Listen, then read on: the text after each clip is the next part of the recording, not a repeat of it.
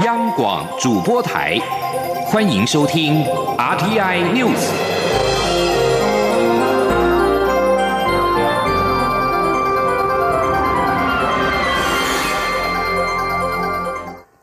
各位好，我是主播王玉伟，欢迎收听这节央广主播台提供给您的 RTI News 新闻。首先带您关注两岸焦点。中共近日接二连三对台湾从事两岸交流的人士，以所谓破获间谍名义滥抓，并编造子虚乌有、罗织入罪的剧情。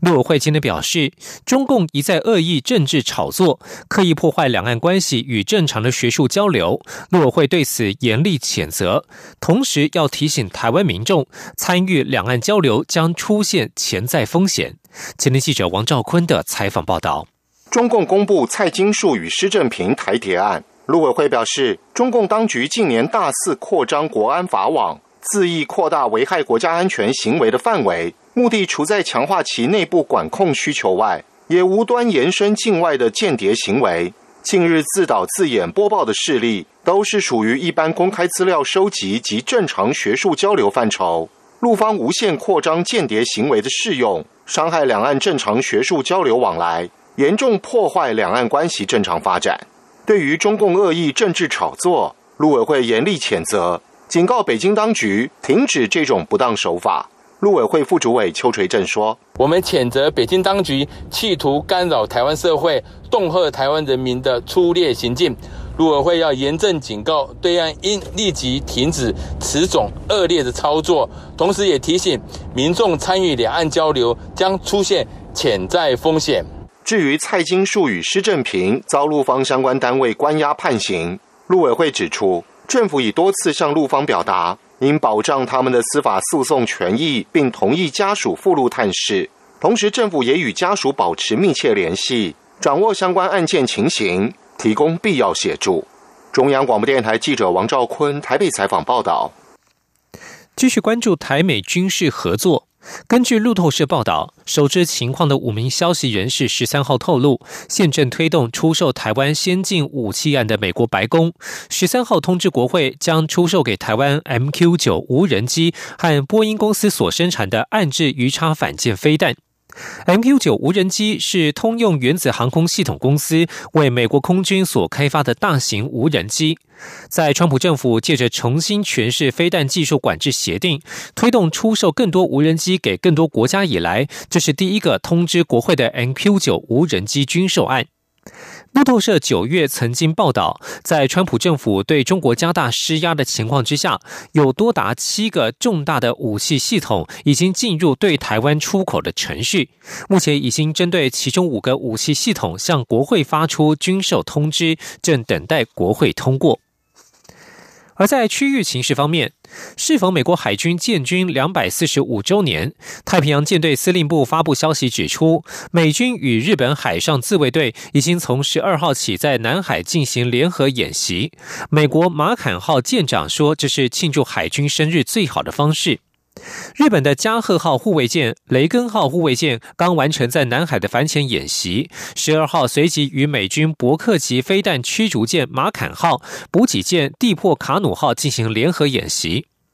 美国总统川普去年五月访问日本，曾经登上加贺号视察，宣示美日同盟关系坚实。加贺号为日本海上自卫队最大的舰艇，能够搭载反潜直升机到远洋执行任务。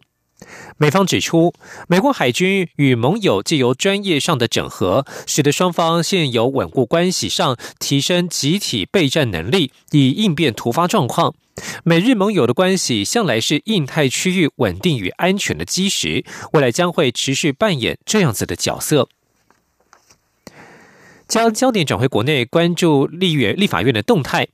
立法院卫环委员会今天联席审查有关莱克多巴胺美猪进口的行政命令。时代力量立委陈娇华表示，政府应向美国要求出口时就先分类标示肉品是否含有莱克多巴胺。对此，卫福部长陈时中表示，肉品进口本来就有商业契约，相关的用药残留必须合于我国规定，否则就退运销毁。因此，他不会向美方做这样子的要求。前的央广记者刘品熙的采访报道。立法院卫环经济、外交、财政、教育委员会十四号联席审查有关美猪进口的行政命令，蓝绿党团都假动备战。卫福部长陈时中列席备询，时代力量立委陈昭化质询时表示，未来开放美国出口肉品到台湾时，应该在边境就先区分是否含有莱克多巴胺，要求美方减负莱克多巴胺残留证明，以便国内民众区分购买。不过，陈时中表示。目前，美国出口肉品到台湾都是减负输出合格的证明，各项动物用药残留必须符合我国规定，并不会针对单一的莱克多巴胺出具证明。如果边境抽验时不符规定，就会退运销毁。陈昭化追问能否要求美国分类标示，陈时中表示不会去做这样的要求。他说：“请问卫福部知不知道进口的肉品？”有家跟无无家饲养的这个货品，我们卫福部可不可以去？我们在边境查验，我们就会。请问你们可不可以去要求？我们不会做这样的要求。为什么你们不做？为什么不做？的你你不做的话，你的民调会下降啊。对，但是这不是民调。你听我先讲完。科学的问题。你先听我先讲完。是所有的项目。民进党立委陈廷飞质询时，询问美猪开放后的边境管制。陈时中指出，政府将采前五批逐批查验，之后抽验比例就会降到百分之二十到百分之五十，是进口商的表现调降抽验比例。对于陈廷飞建议提高抽验比例，让民众安心，陈时中表示可以考量。至于是否会派员到美国实地查厂，陈时中说，法律上并未规定，但卫福部有在规划。此外，为了因应美猪明年元旦开放进口，陈时中会前受访时表示，已经向行政院提出计划，未来会增编相关检验与人力经费，以因应稽查能量，尽可能避免增加地方政府稽查的压力。行政院长苏贞昌也已在立法院公开表示支持这项计划。央广记者刘聘熙在台北的采访报道。而现在在野党要求美猪扩大开放的相关行政命令应该撤回，执政党对于开放来猪进口是否会转安引发关注。对此，立法院副院长蔡其昌今天接受广播专访时直言不会转弯。他认为来猪只是短期议题，重点在于管理和标示。只要管理得好，民众对于美猪的态度就会像现在对美牛一样，因此政策不会转弯。前天记者刘玉秋的采访报道。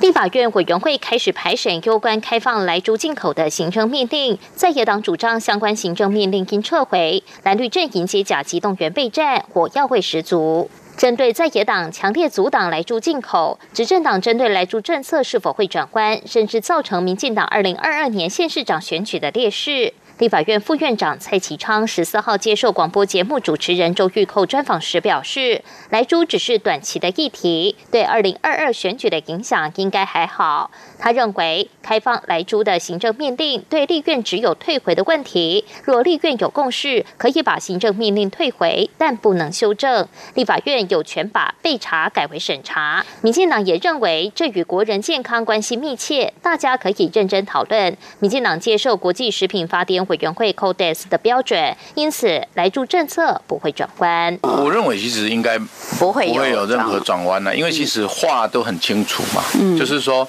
我们我我们讲过，台湾现在有牛肉。你现在吃的美国牛，它事实上有含莱克多巴胺，嗯，但莱克多巴胺，民进党过去反对公布了这个标准，民进党就撤离议场嘛，因为我们接受了这个标准嘛，所以现在我们还是一样嘛，接受我们过去撤离议场之后，我们不再对莱克多巴胺进行抗争的这个标准拿来现在在猪肉上面使用。蔡其昌并指出，二零二二大选期间，任何议题都可能被提出，来猪议题会不会发酵，要看明年一月一号开放进口后的管理与标示。是否做得好？如果管理得好，民众对美猪的态度就会像现在的美牛一样。但如果莱克多巴胺真的不好，为何现在没有人要求美国牛肉要零检出？蔡启昌强调，未来他会强力监督落实标示，依法可以做的他都会做。中央广播电台记者刘秋采访报道。而在国内重要的基础建设方面，北北基三市市长针对北北基轨道路网达成五项共识，其中包括基隆捷运台北端改采地下化延伸到南港站。台北市长柯文哲也允诺愿意分摊多出来的建设经费，但究竟将分摊多少钱？交通部政务次长王国才今天表示，依照往例是分摊五成，大约新台币三十亿元。今天记者吴丽君的采访报道。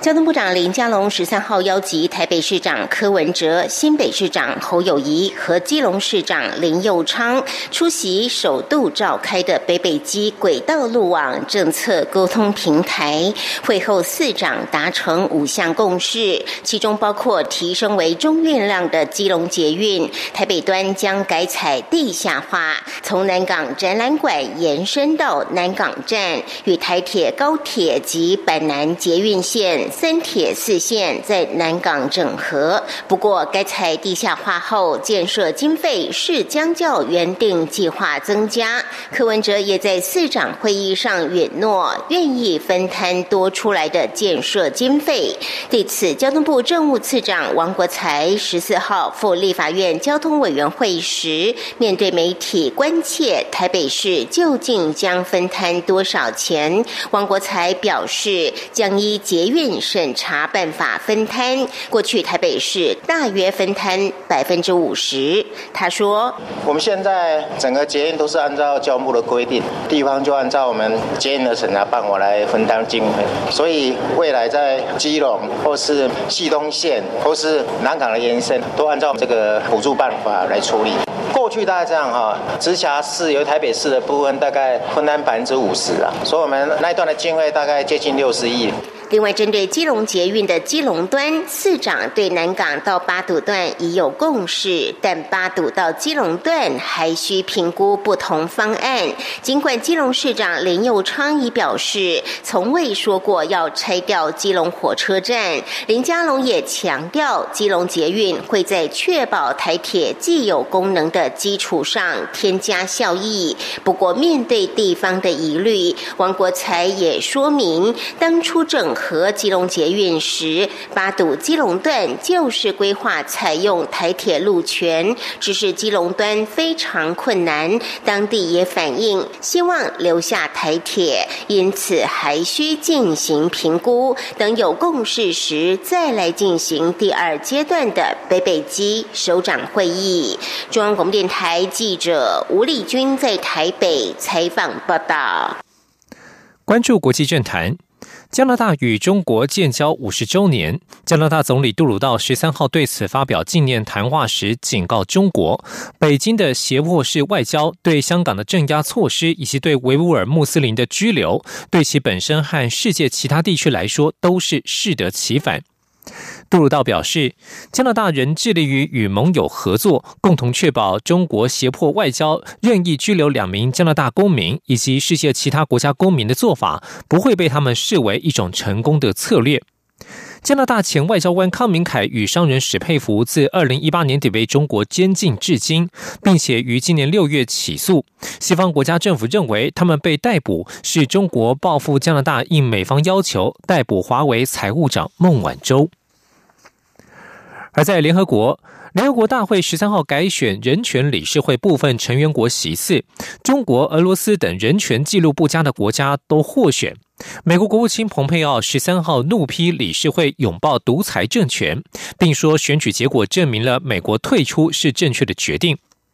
联合国人权理事会有四十七席，大会在十三号改选其中的十五席。由于中国、俄罗斯、古巴、巴基斯坦及乌兹别克等国获选，理事会未达自由民主基本标准的成员国比例将从目前的百分之五十一提高到百分之六十。蓬佩奥十三号发表声明，抨击人权理事会拥抱独裁政权。他指出，由于理事会长期对以色列抱持偏见，其成员国规定也使全球最恶劣的人权侵犯国得以进入理事会。这些选举结果证明，美国退出人权理事会的决定是对的。以上新闻由王玉伟编辑播报。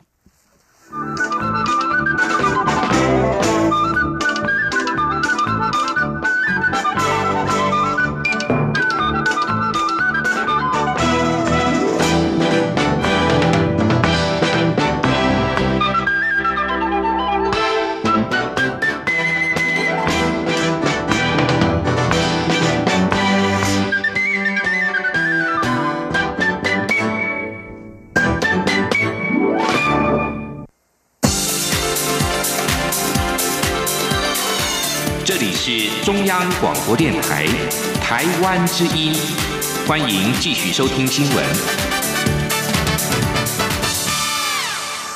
欢迎继续收听新闻，我是陈怡君。蔡英文总统今天出席二零二零台湾国际智慧能源周开幕典礼时指出，四年来台湾再生能源有飞跃性的发展，已经成为国际绿能投资的重要热点，还吸引了日韩团队前来取经。未来政府会以三大策略，让台湾朝向亚洲绿能发展中心迈进，包括明确提出长期发展方向，加强国内外厂商长期投资的信心，并提出规划完整的绿能产业链配套措施，全力确保绿能供应稳定，让台湾高科技产业确保全球的竞争优势。记者谢嘉欣的报道。二零二零台湾国际智慧能源周十四号登场，邀来蔡英文总统站台。蔡总统指出，绿能发展是五加二产业创新计划与六大核心战略产业的关键一环，绿能稳定运作才能落实能源转型目标。而经过数年努力，绿能已展现具体的初步成果，并有飞跃性发展，成为国际绿能投资的重要热点。预计二零二五年可创造新台币一兆元的投资额，一点二兆。到原产值及两万个工作机会。总统还说，去年首座离岸风场正式运转，吸引日韩团队来台取经，显示台湾在离岸风电发展已在亚洲居于领先地位。接下来到二零二五年，预计还会有十四座风场陆续完工。总统强调，后续会以三大发展策略朝亚洲绿能发展中心继续迈进。首先是要明确提出长期发展方向，加强国内外厂商长期投资信心。执政团队会以最高行政效率，建立更稳定的合作机制，来确保与国际伙伴的长期合作，并促进发展。第二，则是完整规划绿能产业链，完备绿能产业的配套措施。除了要求供应链要在地化发展以外，下一步要让台湾厂商携手国际友人打国际杯。最后是要确保绿能稳定供应，因为这等同于是台湾未来产业的全球竞争力。总统说：“现在国际大厂都非常要求供应链使用再生能源的占比，也有企业要求产品制成要百分之百使用再生能源。提高再生能源的使用，不但符合国际的潮流，更能够帮助我们打进苹果、微软、亚马逊、Facebook 以及的绿电供应链，继续能够把握台湾在国际供应链中的关键的地位。”稍早致辞的经济部长王美花爆料，有一次与总统谈话时，总统说：“你去找哪一个总统像我这么重视再生能源？”蔡总统稍后上台时则回应：“没有期待在这里会被爆料，不过刚才有和王美花说，众所周知的事不算爆料，展现两人私下的好交情。”中央广播电台记者谢嘉欣采访报道。南卡台风在越南造成了灾情，外交部今天表示，已经致电越南驻台代表，表达我国政府与人民的诚挚慰问，并且告知我方乐意提供协助的立场。另一方面，目前还没有台湾人伤亡的消息，但我驻越相关的管处会与越南相关部门保持联系，密切注意后续情况。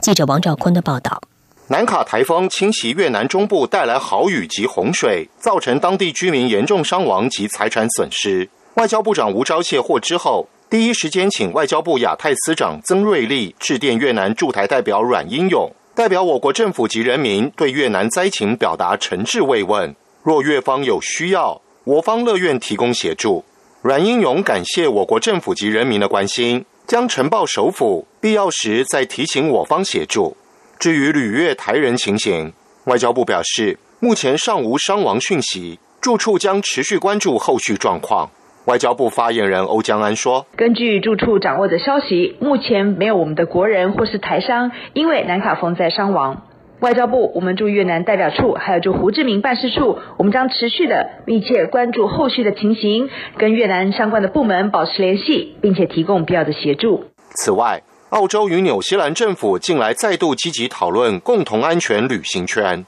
外交部对此回应指出，澳纽两国针对检疫、隔离、运输等配套措施商议建立机制，以使防疫措施达成一致标准，确保澳纽两国人民健康无虞后，才有可能实施澳纽安全旅行圈。外交部表示，会持续关注澳纽实施旅行圈的推动情形，并与两国政府保持沟通，以利未来我国加入的可能性。中央广播电台记者王兆坤台北采访报道。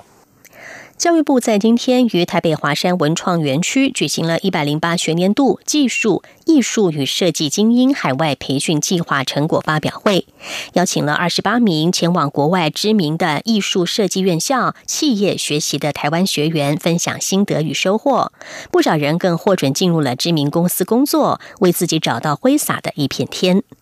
记者郑祥云、江昭伦的报道。就这样几秒，我就要做一个月，因为他这个跳舞很像这种跳舞，就很多细节，我每个手移动的位置都要在漂亮的地方，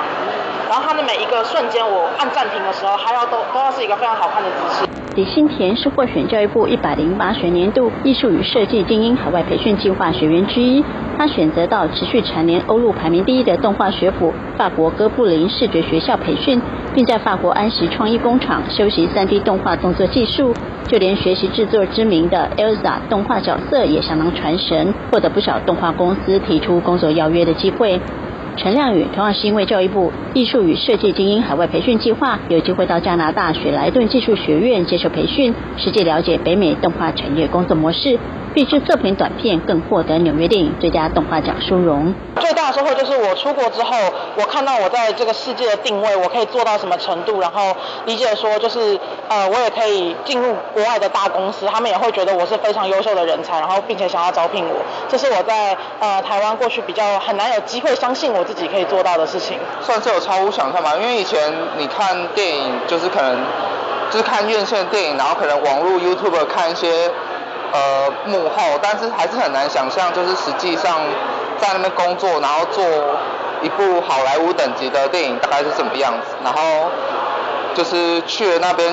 就是有很多机会可以了解。在英国伦敦事务所实习一年的陈义杰，不止因为教育部提供生活经费补助得以圆梦，也因为表现杰出，获得国际知名建筑事务所 The Hardy Architects 的工作机会。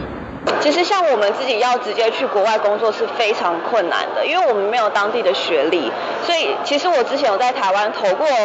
我的作品集过去，但基本上都没有什么回复这样子。所以透过这个计划，我们可以直接到当地，那当地他们的事务所可以直接了解我们在当地事务所做过哪些案子，他们觉得我们比较熟悉他们的一些嗯。比如说业主啊，还有一些沟通模式啊，所以他们就会比较愿意给我们这个接下来工作的机会这样子。教育部表示，艺术与设计精英海外培训计划推动至今已经十五届，共选送三百一十三名学员到世界各地知名艺术设计学府与公司实习，涵跨类别包括产品设计、视觉传达，近年则增加建筑与景观设计组及时尚设计组。未来也会持续与经济部、文化部合作，提供更多机会给台湾学子找到挥洒的舞台。中国电台记者郑祥云、张昭伦台北新闻报道。